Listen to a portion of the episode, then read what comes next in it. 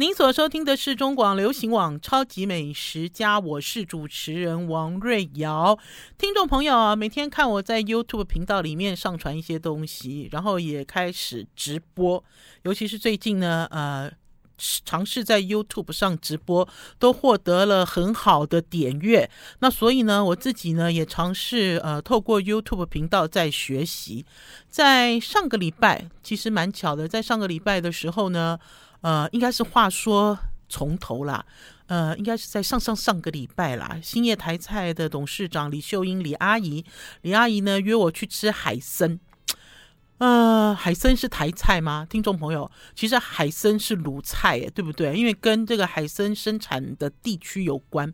那我们家呢是从小到大都爱吃海参，我爸爸也善烹海参。然后我们家呢最常吃的海参的料理就是葱烧海参。然后在有钱的时候都是吃有刺的海参，等到家道中落之后都是吃突突没有刺的海参。可是无论如何，我们家呢在重要的时候都会有海参，而且呢这个海参呢。会呃选择在重要的时机出现，就比如说呢，我们会吃葱烧海参，我们会吃家常海参。家常海参的意思就是海参量少一点啦，你知道有一些蔬菜可以配搭。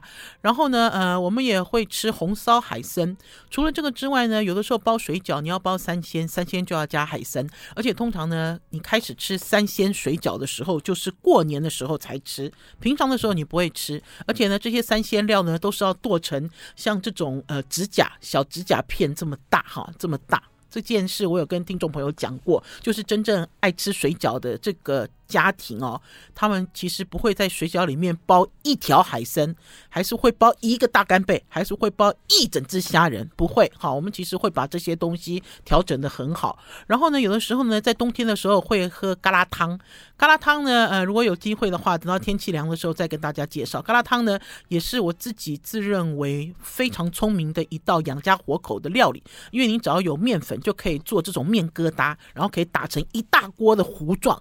那如果呢，呃，家里的人口很多，料没有那么多，那你面粉、面糊啊，嘎啦就多加一点，猪油就多加几勺，有没有？大家都可以吃个温饱，在那个年代的时候，而且呢，嘎啦汤呢，我们以前经常把它拿来做晚餐或者是宵夜，然后呢，酸辣汤也可以加海参。然后呢，还有山东有一道非常有名的菜，就叫山东菜。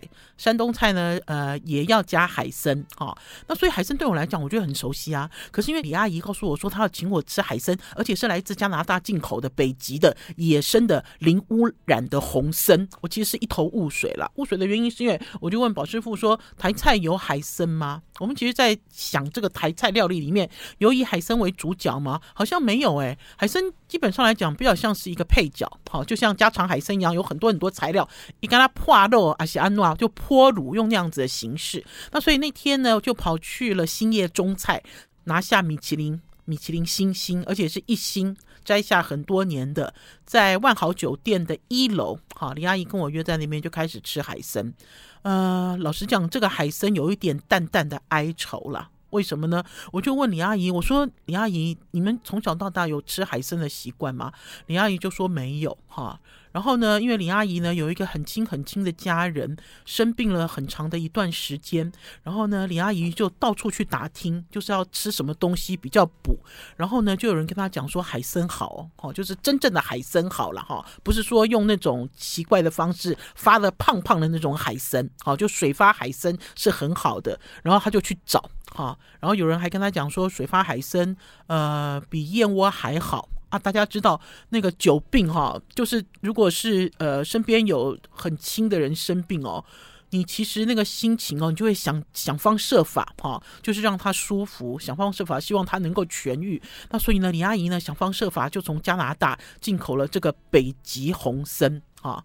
呃，海参其实生产的地方哈，呃，除了养殖以外啦，如果是野生的话，其实都很干净。我记得我以前早期呢认识一个进口海参的呃一个人，这个人很有趣，这个人呢专门在这个呃中美洲、南美洲专门在看海参。他说啊，因为海参对于这些国家的人其实是不值钱的了哈，就跟加拿大人也很好玩。加拿大人吃海参哦，是只要海参的肠子，不要海参外面的那个肉。哈，跟我们是反过来的，对不对？我们海参都是吃外面这样肥肥的那个那那个壳，然后他就说中南美洲的人其实并不知道那个东西的价值，那所以他们要去追。我记得我那年呢跟他聊天聊了两个多小时，我都一路在笑，因为你都没有想到他在追逐海参的过程里面，而且呢，我们自己会认为说最顶级的海参就是长刺的嘛，对不对？有刺身，因为这是跟我们传统的习惯有关，刺身是来自关东参也好，辽参也好，你就觉得这个是最顶。级，它的肉很厚，它的这个漂亮，它的形状，呃，我觉得营养价值应该都差不多了哈。因为海参最有名的就是它是零胆固醇哈，呃，那所以我记得我那跟那个人在聊天的时候，他就跟我讲说，有的海参长得像蛇，而且呢，当海参上岸的时候哈，是整片海岸全部都是海参，一望无际，全部都是海参。然后他也有可能隔天他睡一觉起来，再回到这个海岸的时候，一只都不剩。好，那所以呢，等于是这个物种，好，还有我们的饮食习惯搭配在一起的时候，就觉得很有趣。然后呢，李阿姨呢，她自己呢就去找，就去进口。好，这非常好的北极红参，那它为什么会叫红参呢？哈，因为它的外表没有那么黑。然后大家也知道，你们在菜市场买的这些海参，有的很黑，黑的很一致，是因为呢，呃，有一些应该是说，大家都习惯海参是黑的，大家都不喜欢海参看起来白白或透明的。那所以呢，呃，这个进口业者还是海参的生产商，他们就会想办法用中药把它染黑。好，因为我也曾经参观过这样子的工厂，没有害啊，我白嗨了哈。那个其实是习惯的问题，然后还有人呢，会这个进口了这个海参之后重新发制的时候，会加了一些让海参变得更大哈，变得更大的一些一些一些药材之类的了哈。呃，那所以呢，呃，李阿姨说这些她都不要，好，她就要进红参，然后这个红参呢的这个肠子就是有一点 pink 哈，粉粉的这样啊，可是它的这个外观其实还是比较偏深色。呃，李阿姨呢就说呢，她自己就进了这些海参，然后就交给了这个他们集团下的很多厨师去研发，然后就研发了好几道菜哦。那所以呢，就是因为这样子，他想说哦，这么好的东西也要推广一下。那我要跟大家讲哦，真的是抱着一个推广的想法了哈。因为我自己在制作影片的时候，这支影片呢在几天前已经上传，上传到呃王瑞瑶与宝师傅的 YouTube 频道，还有超级美食家的 FB。一天不到，哈，点阅人数破万，好，换句话讲，大家对于海参料理很感兴趣，哈，呃，那所以呢，那天我去吃海参的时候呢，李阿姨就跟我讲了很多，呃，对于海参他们到底要怎么做。那可是我刚才有跟听众朋友讲，因为我是山东家庭出身的嘛，海参呢只有一个料理的原则，就是入不入味。厉不厉害的地方就是海参有没有入味啦，哈，这个是很重要的。可是，呃，跳脱了这样子的一个传统的想法，还是跳脱了一个这样菜系的想法，到底呃，来自北极的呃野生红参，在米其林一星餐厅到底要怎么展演呢？我们要先休息一下，进一段广告，再回到节目现场。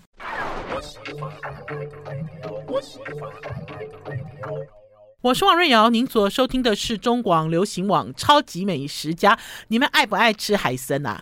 有人说哦，看到海参好害怕，他都不敢吃，他觉得那不是一种食材。哈，呃，我父亲在世的时候很爱吃海参，因为呢，大家知道年纪越大的人哦，牙口越不好，你就越喜欢去吃这种呃咬起来没有阻力哈，然后。呃，很高级，然后营养价值也蛮高的这样子的一个食物。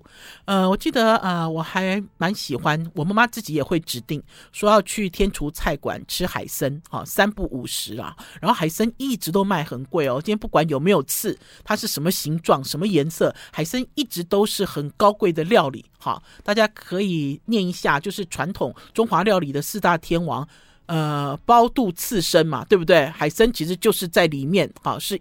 其中的一个食材，那可是我要跟大家讲，这次呢，因为是用一种比较推广的心情，我那天其实，在做影片的时候，哈，因为他用了一个这个佛跳墙中去蒸这个剥皮辣椒鸡汤，里面放了一整条红参，红参不是很大，红参也不是婆参，婆参就很大一个哈，很大，超过二十公分没有哈，它其实呃，这个红参大概就十公分，哈，甚至比十公分长一点哈，这样子。自己水发的这个红参，就放在这个佛跳墙的这个钟里面，就一人一钟这样。这一钟是两百元有找。我那时候在做制作影片的时候，我就一直在看这个价钱。我想说这价钱会不会写错啦？会不会怪怪的？因为它如果是一大盅，哈，因为我刚才讲的是个人份的盅，如果是一大盅的话，就是一千五上下。然后我说怎么可能啊？哈，因为在我的印象中，其实海参没有那么便宜，哈。那所以我就想到说，呃，其实李阿姨是很有心，哈，想要告诉大家，呃，好吃的海参，还是说想要告诉大家台式，哈，台菜，还是说。呃，跟鲁菜不一样的海参，到底是要怎么样展演啊？最重要的是要带自己的父母去吃，好不好？哈，因为虽然讲说海参是老人食物，我也很爱吃海参。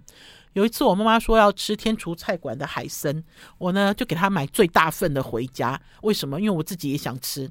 每次呢，我们都点中份，就我妈妈一个人吃。可是老实讲，我自己也很喜欢海参的口感。好，然后呢，到底怎么样来料理这些？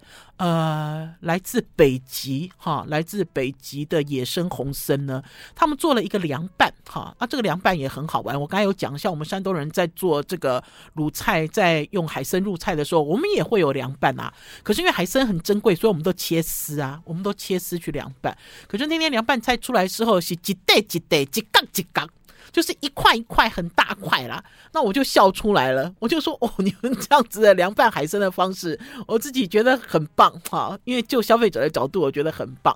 然后还有呢，这个海参我刚才有讲，拿去跟这个剥皮辣椒鸡汤送做堆。然后呢，它这个海参哦，比这个这个这个佛跳墙盅哈的这个口啊，就是这个碗的这个口还大一点啊。所以我在拍影片的时候夹出来的时候，就短短短，它就短出来了，弹跳出来哈。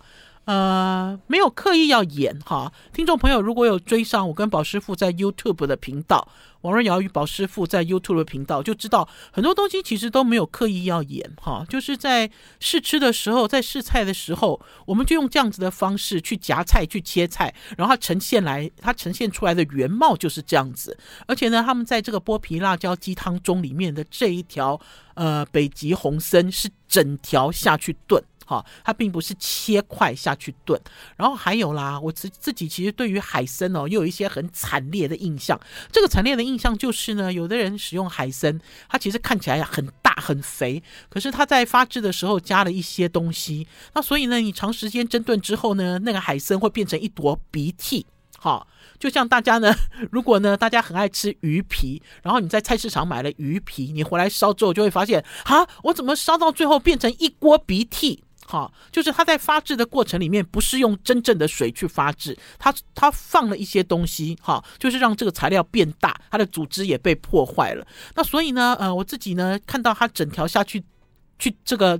蒸炖这个剥皮辣椒鸡汤的时候，我是很高兴的，因为我觉得很棒。然后还有呢，他们当然也做了一个很传统的吃法，这个传统的吃法就是用高汤去煨，用这个高汤去煨这个整条呃北极红参哦，你就可以知道它真正的口感，因为你会用刀去切嘛哈。然后呢，他把这个好的上好的高汤，然后加一点蚝油啊哈油膏啊，然后去做这个寿司，然后你吃到一半的时候就想要来一碗白饭。为什么？因为你就舍不得这个汤汁，你就想自己做捞饭，因为这个汤汁都这样勾勾啊，然后吃起来有一点黏嘴啊，就是上好的高汤做的去煨这个好的海参。然后的确这一道呢，也是欣叶中菜这次推出来的红参宴里面卖的最好的一道。呃，然后呢，另外还有一道我觉得是很有创意了，这道叫做呃福菜焖海参。好，我们其实在煨制海参的过程里面，你其实没有太多。呃，本土或者是客家的这样子的食材，哈，我自己呢去过山东采访过几次，山东人呢在呃宴请客人的时候，也很喜欢给大家吃一条新鲜的海参，新鲜的哦，哈，并不是呃晒干之后又用水去。把它这个复活的不是哈新鲜的海参，然后呢，所以呢，我那天呢就吃到他用福菜煨的时候，我觉得很好吃哈。虽然它的卖相呢会觉得说海参也是有一点黑黑的嘛，福菜也是有一点黑黑的嘛哈。然后甚至这个福菜还有带一种梅干菜哈，它其实不太像福菜，其实不是比较接近呃梅干菜的那种风味，有一种沉香，然后赋予。在这个海参里面的时候，你看我都忍不住又吞了一口口水，对不起啊，请大家原谅我啊！因为我忽然间想到这个福菜焖海参的时候，我觉得它就是让我觉得哦，原来海参有全新的吃法哦。哈。老实讲呢，呃，这个海参的料理很多，好，尤其是在鲁菜。我记得呢，以前也吃过。大家知道这个海参呢，把它中间这个肠子拿出来哦，它里面就是一个现成的，可以填上肉泥的，可以填上鱼浆的一个空间。那所以呢，很多人呢都会吃到酿海参，哈，就是中间。弄了一些鱼浆还是百花，然后再把这个海参拿去蒸熟，然后再用高汤去煨煮，哈，是一个很高级的料理。可是呢，我记得我以前小的时候就很不喜欢，哈，就是吃中间有填料的海参。而且呢，呃，我记得我父亲在世的时候，在料理海参的时候，也都是自己用水发。水发海参呢，至少呃，如果是正常啊，正常发，哈，不是用。一些东西去硬把它撑大，正常发呢也要三五天，超过五天五天七天。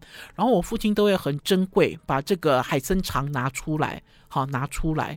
呃，可是这次呢，李阿姨呢，他们的海参肠呢有另外另外做凉拌料理，因为李阿姨说她就是发现呢，来自北极的这个红参的肠子没有一点沙。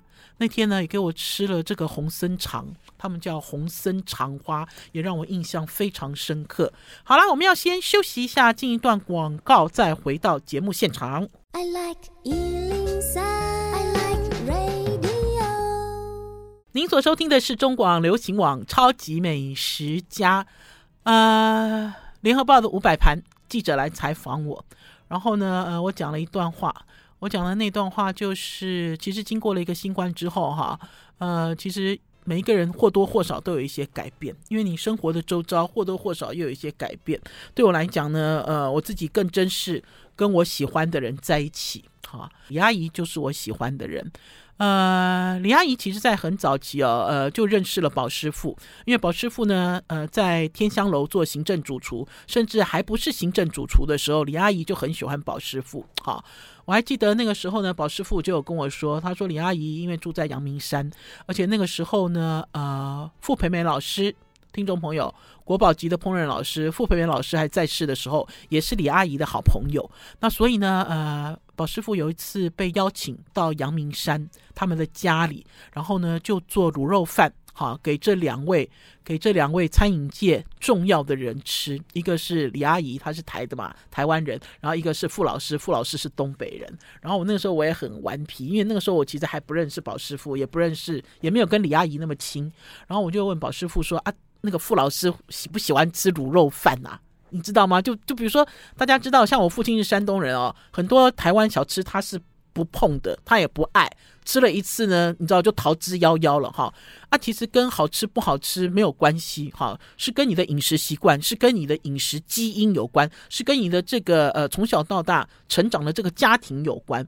结果宝师傅就说没有哎，他说傅老师也很喜欢吃卤肉饭哈，而且呢很喜欢这样子的一个很温馨的感觉哈。呃，那宝师傅呢在几年前呢呃曾经。退休的时候，曾经去兴业台在做了顾问。他做顾问呢很有趣，他顾问最主要的工作呢，就是待在呃这个餐饮集团里面有设一个厨房，这个厨房叫做传艺厨房。这个厨房呢，只有兴业的董事长李阿姨可以用，好，用来做什么？用来研发各式各样的菜。好，呃，讲研发其实很沉重，其实不太像是研发，因为呢，他的这个呃目标哈，不只有台菜，只要是任何感兴趣的菜，他们都可以在这个餐厅里面操作。然后呢，呃，如果有呃国外的厨师哈，还是说他们在台湾有吃到很棒的厨厨师做的料理，他们如果愿意的话，也可以邀请他们到传艺厨房里面来教。教他们把这道菜做出来，好，如果他不吝啬，愿意跟其他厨师分享的话，那所以呢，其实都一直本着一个这样子的心，那这个厨房呢，一直一直持续在运作。那所以那天呢，呃，宝师傅因为已经不做顾问做很久了啦，那天呢，李阿姨就说她好想要吃麻婆豆腐哦，好，那大家就想说，哈，李阿姨。李阿姨，李阿姨，李阿姨，你年纪很大嘞，而且李阿姨你是台菜台湾人，你为什么想要吃麻婆豆腐？我自己其实是一头雾水。好，就他想要吃有味道的这种四川菜，然后就忽然间想到，哎，那就去传艺厨房啊，哈，而且呢还可以把传艺厨房退休的一个老师傅叫做阿勇师请回来。这阿勇师的台语叫阿硬塞啦。阿硬塞哈，因为以前呢，宝师傅就经常跟阿硬塞一个礼拜就在这个厨房里面张罗张罗呢。呃，有的是李阿姨想要想要请他们做的菜，然后有的就是请一些外国的主厨哈来这边上课之类的。那所以呢，就说哎，好啊，那我们来做麻婆豆腐啊，就回去传艺厨房啊，然后呢就做自己的版本。好，什么叫做自己的版本？呃，李阿姨说她有一年呢去到了东京四川饭店。很有名很有名的四川饭店，这个也是日本人哈，日本人开始吃川菜的一个起点。这个故事呢，呃，要从呃一九四九年说起。一九四九年呢，国民政府迁到台湾之后呢，带来了好多人来台湾，其中呢有一批专业人士呢，就是。呃，八大菜系、十六大菜系厉害的这些大厨师，这些大厨师呢，有的人来到台湾短暂停留，有的人去了美国，有的人其实去了日本。陈建一的爸爸陈建明就是去了日本东京。然后呢，大家现在可以看到，在日本的超市有很多超市超商有很多什么麻婆豆腐冻，对不对？就是把麻婆豆腐浇在白饭上了哈，然后还是什么丼之类的，其实呢都是来自陈建明，就是陈建一的父亲。所以四川饭店呢，在日本的名气非常响亮。大家呢如果很爱吃的话呢，也经常可以看到以前陈建一来到台湾，陈建一很喜欢台湾，陈建一都在在台湾打高尔夫球，而且陈建一来到台湾也办了好几场餐会。可是今年三月，陈建一走了。好，然后呢，李阿姨就跟我讲说，她曾经有一年呢，就去了这个四川饭店，我也有进去采访过。她说呢，陈建一呢邀请她进到后面的厨房，亲手做了麻婆豆腐，好，然后让李阿姨记录下来。然后我听了我就很感动，我说真的还假的？我说我那次去采访的时候还没有这样子诶，可是我那天去四川饭店的时候，我有看到有陈建一的一个雕像，然后那个雕像是用锡箔纸捏的。听众朋友，就是我们在厨房里用的那个锡箔纸哦，然后他们好厉害，他们用锡箔纸捏了一个陈建一的人，然后这个人呢是在抛锅。好，就是拿一个铁锅这样子在抛的一个动作，我就印象很深。这个四川饭店，然后我那天也在四川饭店吃了一些东西，当然有他最招牌的麻婆豆腐。然后李阿姨，我就问李阿姨说：“那他都交给你了？”李阿姨说：“没有了，其实看不太出来，因为所有的材料都准备好了。”然后陈建一呢就在里面做，好，就是完成麻婆豆腐，好，就是公开给这个餐饮同业看。好，然后可是呢，因为呢，李阿姨其实也弄不清楚 A B C D E F G 到底是什么呃什么材料嘛，哈，她就把这些照片给阿印塞，叫阿印塞看，就阿印塞看完了之后，阿印塞说不要，我不要做陈建一的。我觉得所有的厨师都一样哈，所有啊，就只要是有本事的厨师哦，都是这样子。他就说不要，我不要做陈建一的，哈，他说我要做我自己的版本。好，那 所以呢，那天呢，在传艺厨房里面，哈，在做这个麻婆豆腐大切磋。听众朋友呢，现在呢，呃，去 Google，哈，Google 王瑞瑶与宝师傅，哈，用关键字 Google 麻婆豆腐，就会出现这一段直播影片，哈。然后我要跟大家讲，我一开始写的是大 PK，结果宝师傅就生气了，宝师傅说 PK 什么啊？P.K. 其实是你要 K.O. 别人嘛，对不对？听众朋友，你们知道这样子的一个英文的这个缩写吗？他说不要用 P.K. 啦，他说 P.K. 一定要选出谁好谁会。他说他不是，好，一开始传艺厨房还是一开始几个师傅、两个师傅、三个师傅、五个师傅，大家在一起做菜，其实不是要选出最好，好，其实是要互相研究。那所以呢，我就把这段影片改成麻婆豆腐。大切磋，切磋好不好？切嘛，对不对？切菜嘛，搓嘛，搓来搓去嘛，对不对？然后呢，就开始记录他们之间的大切磋，好，呃，很好玩。因为阿印塞呢做的这个麻婆豆腐，我一开始都以为是日本版本，就是来自陈陈建一那边，哈，这样子的资料，哈，来所谓的复刻也好，来所谓重现也好，模拟也好，可是不是，因为阿印塞呢，他就做了一整盒的配死。这个麻辣配死，因为我想啊，开餐厅哦还是不太一样，因为呢，开餐厅都是想哈，就是不一样的厨师来做麻婆豆腐，味道应该都要想办法力求一致，对不对？好，大家的想法是这样子嘛？那所以他做了一个麻辣配，这个麻辣配里面呢有各式各样的豆瓣酱，然后呢也有这种二荆条的辣椒粉，然后当然也有花椒粉，最重要的他在里面加了很多豆豉。台湾的豆豉，因为他说他的这个麻婆豆腐是台湾味。那宝师傅做了什么呢？宝师傅呢，他说呢，一开始呢，他就说他要做一个最正宗的麻辣豆腐，呃，麻婆豆腐。可是又很害怕，因为太正宗了，所有来吃的人哦，都因为太辣太麻而逃走。那所以呢，宝师傅呢做了一道正宗的，另外做了一道清爽的，哈，呃，减麻减辣版的，等于是有三盘。麻婆豆腐在传艺厨房里面现身。好，我们要先休息一下，进一段广告，再回到节目现场。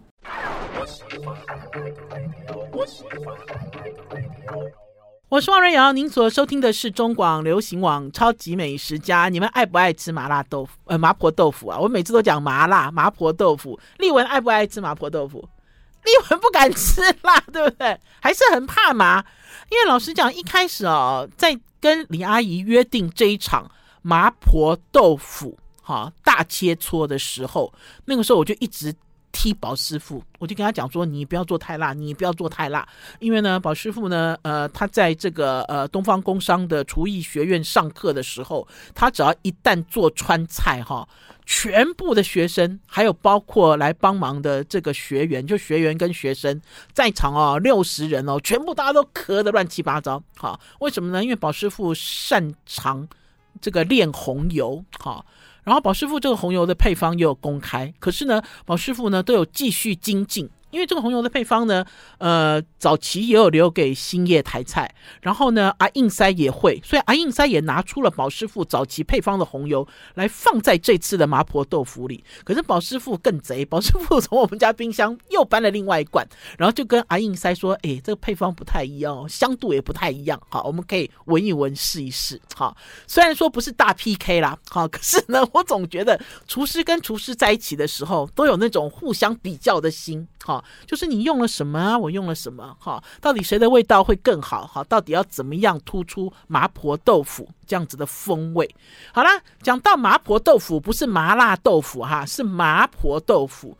这个呢，就跟四川有一个故事有关啦。麻婆其实是一个人的名字，叫陈麻婆。哈，那所以呢，这道料理不叫麻辣豆腐，是叫麻婆豆腐的意思是这样。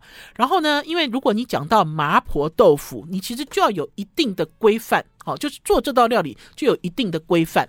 呃，就像以前我自己其实看到，呃，台湾有很多厨师跑去中国大陆学做菜，然后回到台湾之后，他讲说：“哎，我出一道酸汤鱼给你吃。”我就说：“这不是酸汤鱼，这是酸菜鱼。”哈，酸汤鱼是贵州菜，酸汤鱼有酸汤鱼的标准。哈，我觉得因为呢，呃，两岸的这个两岸。这两岸其实很好玩的啊，这两岸的中华料理哦，以前啊，大家会认为说两岸不通的时候，好，就一九四九年的时候，两边都各自发展。那个时候我写两岸有时差，我还写了一个专栏，哈，在讲两岸同样的菜。呃，中国大陆发展成什么样子，台湾又发展成什么样子？可是呢，因为最近这几年呢，因为我们对于中国大陆的不友善，哈，我们呢，呃，用比较强硬的态度，那所以呢，我们也开始去中国化，我们也开始漠视西西边，好，就我们不再向西看的时候，其实呢，中华料理的变化更是大，哈，就当我们还在讨论这个传统菜的时候。呃，对岸啊，对岸啊，他们其实哦，这个菜哦，全部都已经颠覆了哈。然后甚至于呢，有有有一些根本不是传统料理，就是所谓江湖菜，就是随便随便乱搞得出来的菜，还是所谓的小吃之类的哈。走红爆红，而且这个爆红的程度呢，是每一个省份都流行哈这样子的一个形式。那所以呢，应该是讲说有一些东西我们其实是越来越陌生。好，就说啊，怎么会有这样子的料理呢？啊，这不是是一个泡面的原型吗？好之类的东西。呃，可是呢，回到了这个有菜名，哈，就是它有传统菜名的料理的时候，其实还是要在它的框框里面做讨论，好。那所以呢，我们做的是麻婆豆腐，哈。如果去到四川成都。呃，我记得是在成都哈，四川成都去旅游的时候，其实陈麻婆的这家店还在哦。好，我记得我那一年第一次去成都采访的时候，我觉得陈麻婆的豆腐不好吃啊，好不好吃？好，然后就像呢，有一些人也专程跑去日本四川饭店吃陈建一的麻婆豆腐，然后回来也说不好吃啊，怎么不好吃？哈，对不对？大家都对这个，可是至少。麻婆豆腐有麻婆豆腐应该有的味型，哈好，然后呢，所以呢，那天呢，在这个传艺厨房里面呢，因为宝师傅要做两种麻婆豆腐，呃，一开始我其实很害怕宝师傅把所有的人都辣跑了啦，哈，而且搞不好在炒料的时候，那个辣气冲上来的时候，大家都。好，我在开直播的时候，搞不就一直咳咳咳，就受不了。啊，所以我就一直提示他，好，我就一直提示他，然后他就觉得我很烦，好，他说正宗就是这样啊，哈，他说这就是正宗哈，比如说咳嗽是正宗哈，比如说有麻有辣多汁多味有豆瓣的香味，他说这就是正宗哈。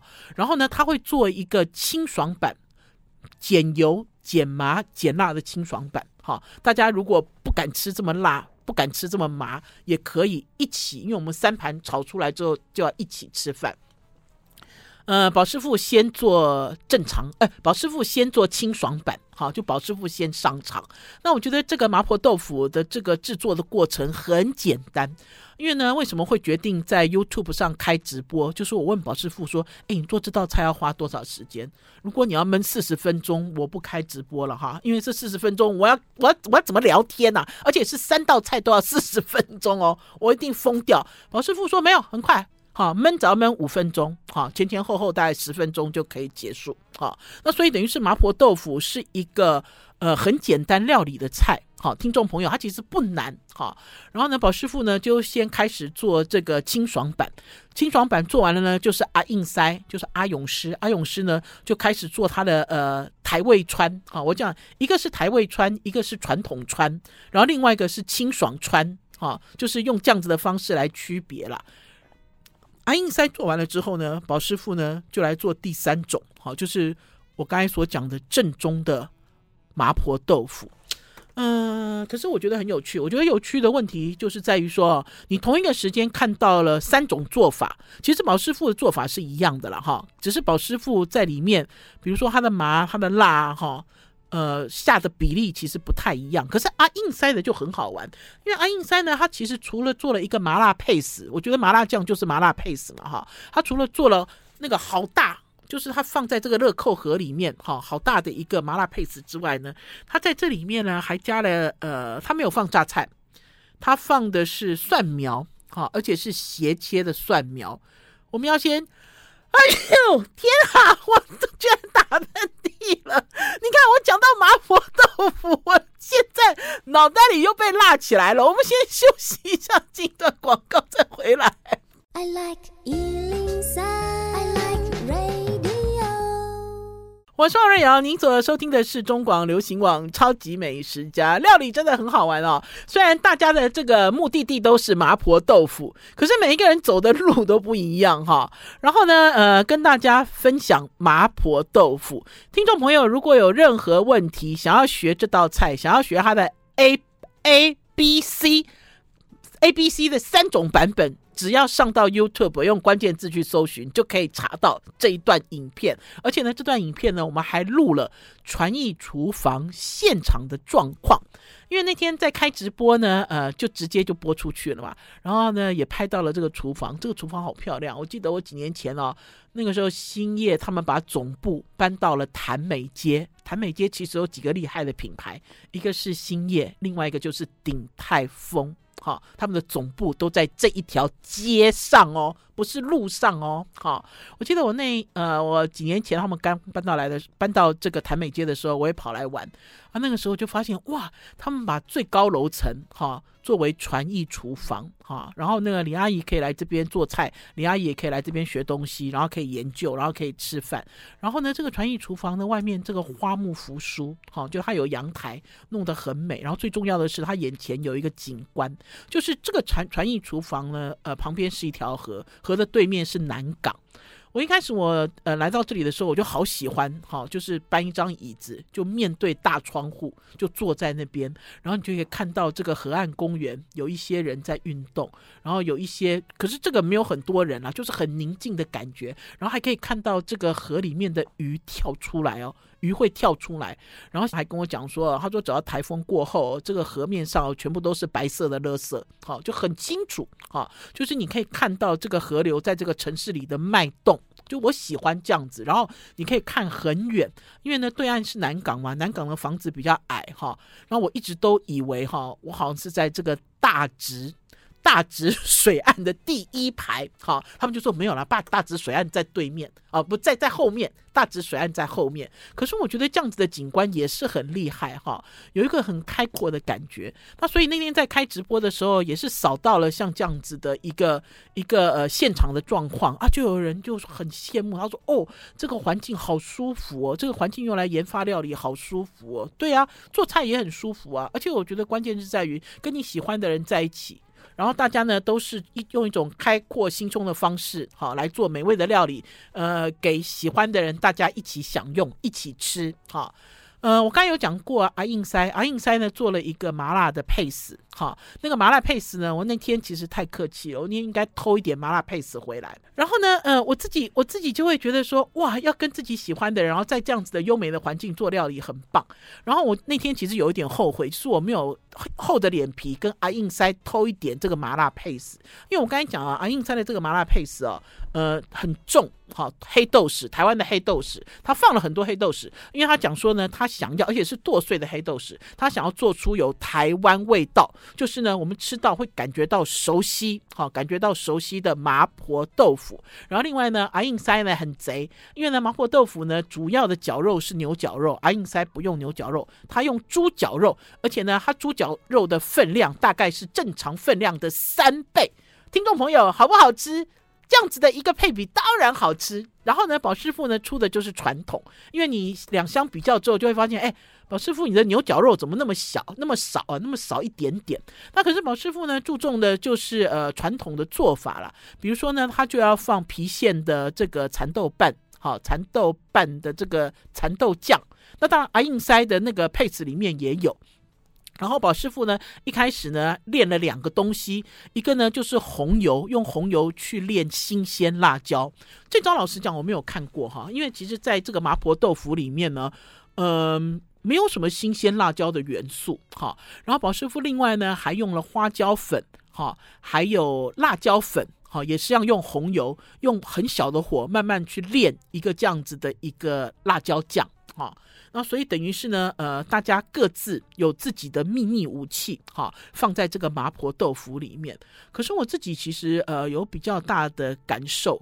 因为呢，呃，大家一开始都在做前置嘛，哈，阿印塞的这个豆腐切的比较大块，宝师傅的豆腐切的比较小块，哈，然后呢，呃，宝师傅呢一开始呢在使用花椒的时候，发现并不是大红袍，所以他要求哈要用大红袍，然后先用干锅去炒，这干锅炒的过程也很好笑，因为干锅在炒的时候，阿印塞哦就把这个大红袍丢进干净的这个铁锅里，然后就开火，然后就开始手在里面摸来摸去。我说阿印塞是要炒花椒，不是练铁砂掌哎！我自己看了我就有点好好好笑。